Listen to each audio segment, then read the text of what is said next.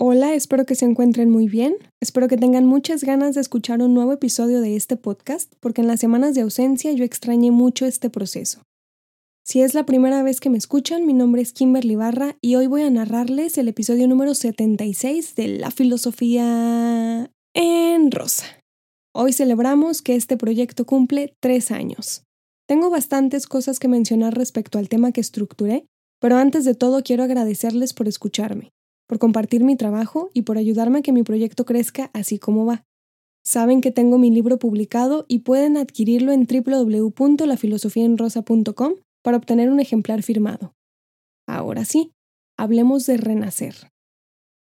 ¿Cómo se vuelve a la vida si nunca nos hemos ido? ¿Cómo se renace si no hemos muerto? Sé que en alguna ocasión han escuchado este tipo de preguntas, pero no hablo de renacer emocional o físico, sino de uno mental, ¿Alguna vez han sentido que su mente vive demasiado y requieren una pausa? Porque quiero hacer un análisis sobre esto de la mano de un movimiento artístico de la historia. Así haremos dos cosas en este episodio, pensar en filosofía y conocer sobre el renacimiento. En las semanas anteriores consideré necesario poner una pausa para voltear a ver a mi alrededor y tener de dónde tomarme para medir. Quise hablar sobre este tema regresando al podcast porque mi movimiento artístico predilecto es la pintura del Renacimiento italiano. Entre muchísimos pintores que me encantan, Caravaggio es mi favorito, y hoy quiero involucrar desde el arte la filosofía. Encuentro un gran placer y deleite con el Renacimiento y justo les quiero compartir un poco al respecto. Si le llamamos Renacimiento, ¿de qué se renació? ¿Qué había muerto para que tuviera que nacer nuevamente? Estamos hablando de dos culturas muy antiguas, la griega y la romana de la época clásica, es decir, antes de Cristo, porque después de Cristo la cultura es greco-romana. Durante toda la Edad Media hubo mucha pintura, pero no me interesa hablar ahora sobre ella, sino del Renacimiento y la filosofía para que ustedes también piensen en el renacer. El Renacimiento comienza en Italia en el siglo XV en Florencia, pueblo natal del gran Nicolás Maquiavelo, Escuchen mi episodio Poder Maquiavélico si quieren conocer a este filósofo. Lo que sucede en este momento es que el arte crece con la arquitectura y la pintura. ¿Pero saben por qué? Porque algunos personajes comienzan a dudar. Pueden escuchar mi episodio titulado Cogito ergo sum para conocer sobre el racionalismo que inaugura la Edad Moderna. Pues este movimiento intelectual, científico y filosófico va de la mano con el arte renacentista. En un momento sentí que algo en mí estaba un poco perdido. No lograba encontrarlo. Me sentía en la oscuridad, así que busqué en mi razón la luz. Traté de buscar una nueva perspectiva para renacer mi pensamiento. El renacimiento comenzó a demostrar en la pintura y en la arquitectura que la medida de todas las cosas en el mundo ya no era Dios, sino el hombre. Esto se llama antropocentrismo. Con el antropocentrismo no significa que llegara el ateísmo, Simplemente tuvimos una nueva medida para la ciencia, la filosofía y las artes. Y para poder crear era necesario pensar. Los artistas sabían ciencia, cálculo, matemáticas, porque para crear arte debían conocer sobre proporciones humanas. Por ejemplo, pueden observar la pintura del gran Leonardo da Vinci llamada Hombre de Vitruvio, donde podemos ver cómo la figura humana es la medida de todas las cosas. En ese momento, la filosofía, la ciencia y el arte renacieron como en la época clásica lograron vivir. Pues así me encontraba yo, olvidándome por momentos de ser mi propia medida. Olvidaba que para observar y pensar al mundo era necesario observarme a mí. Mis pensamientos me consumían mientras mi trabajo aumentaba. Pensando y creando filosofía, me encontré en la oscuridad sin hablar conmigo misma, sin saber qué quería, qué esperaba de mí.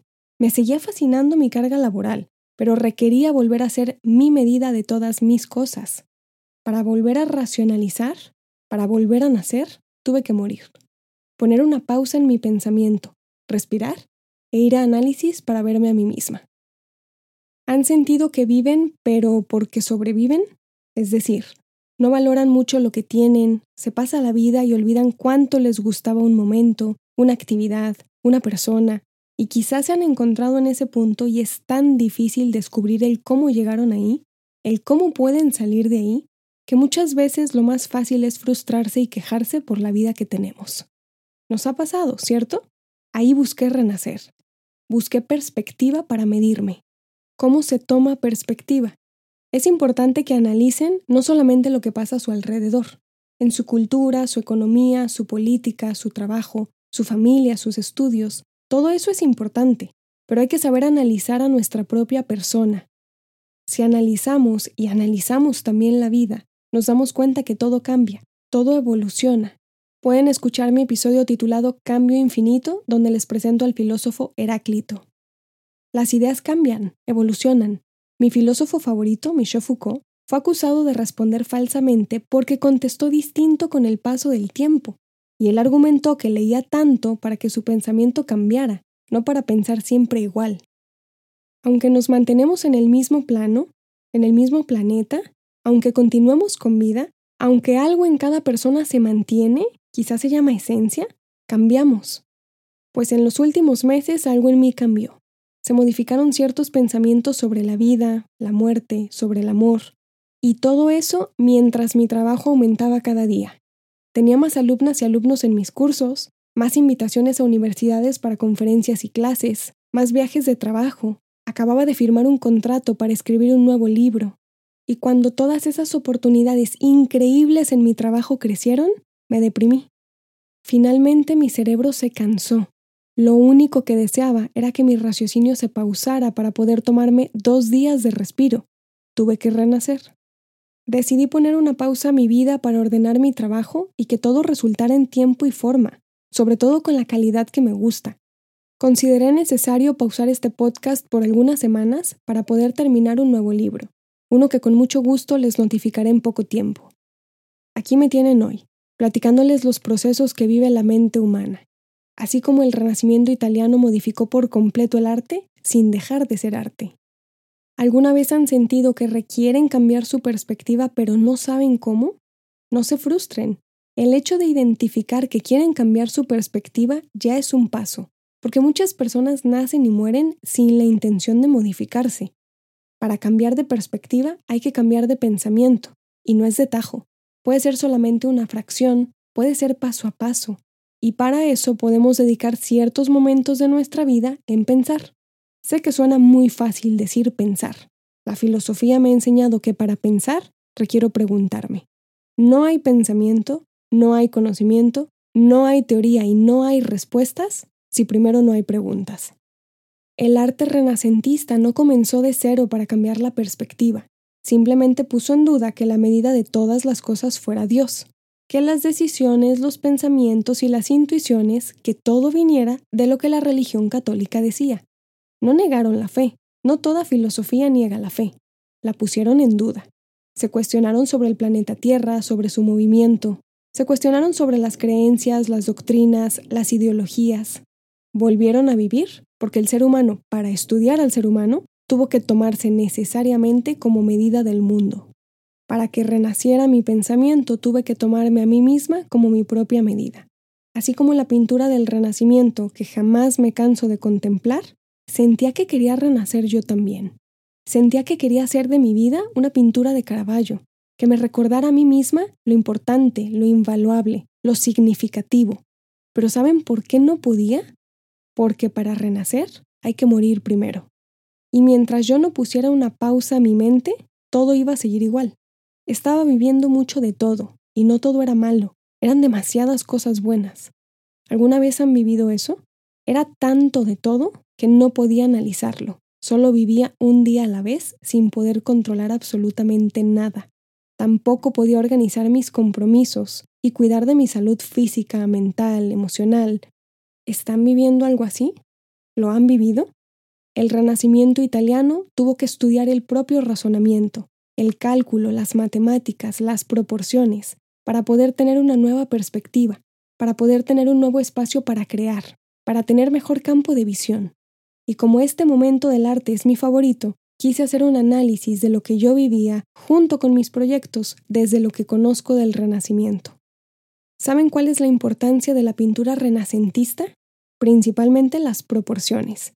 Por eso si ven retratos de rostros y cuerpos, pareciera increíblemente real, pues para que un pintor se dedicara a esto requería muchos conocimientos. La pintura renacentista debía mostrar equilibrio, en colores, en tamaños, en visiones, en perspectivas. Lo pueden ver en las obras de Leonardo da Vinci, de Miguel Ángel, de Sandro Botticelli, Rafael Sanzio, Tiziano, Donatello, Giorgio Vasari, en las obras del Bosco, y claro que les mencionaré a mi pintor favorito, Michelangelo da Caravaggio, el maestro del claroscuro. El equilibrio era la pieza clave en la pintura renacentista, así como en la época clásica el filósofo Aristóteles lo consideró fundamental para la vida. Pueden escuchar mi episodio titulado La virtud de la felicidad para conocer un poco sobre este filósofo de la Grecia clásica. ¿Cómo te empujas hacia arriba cuando sabes que estás en el fondo pero solamente deseas quedarte ahí unos minutitos más? ¿Cómo renaces si no has muerto? Podemos tomar pausas para analizar nuestra vida, para intentar recrear la perspectiva que tenemos en un momento determinado y preguntarnos si queremos mantenerla o mejor cambiarla un poco.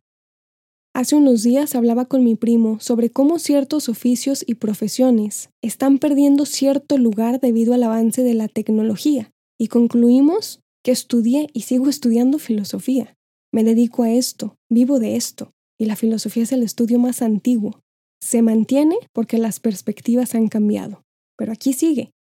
Y mientras continúe la vida humana, continuará la filosofía y mientras continúe mi vida, seguirán mis análisis y estudios en este campo para compartirles la filosofía como a mí me gusta, desde el nacimiento y el renacimiento de mi razón.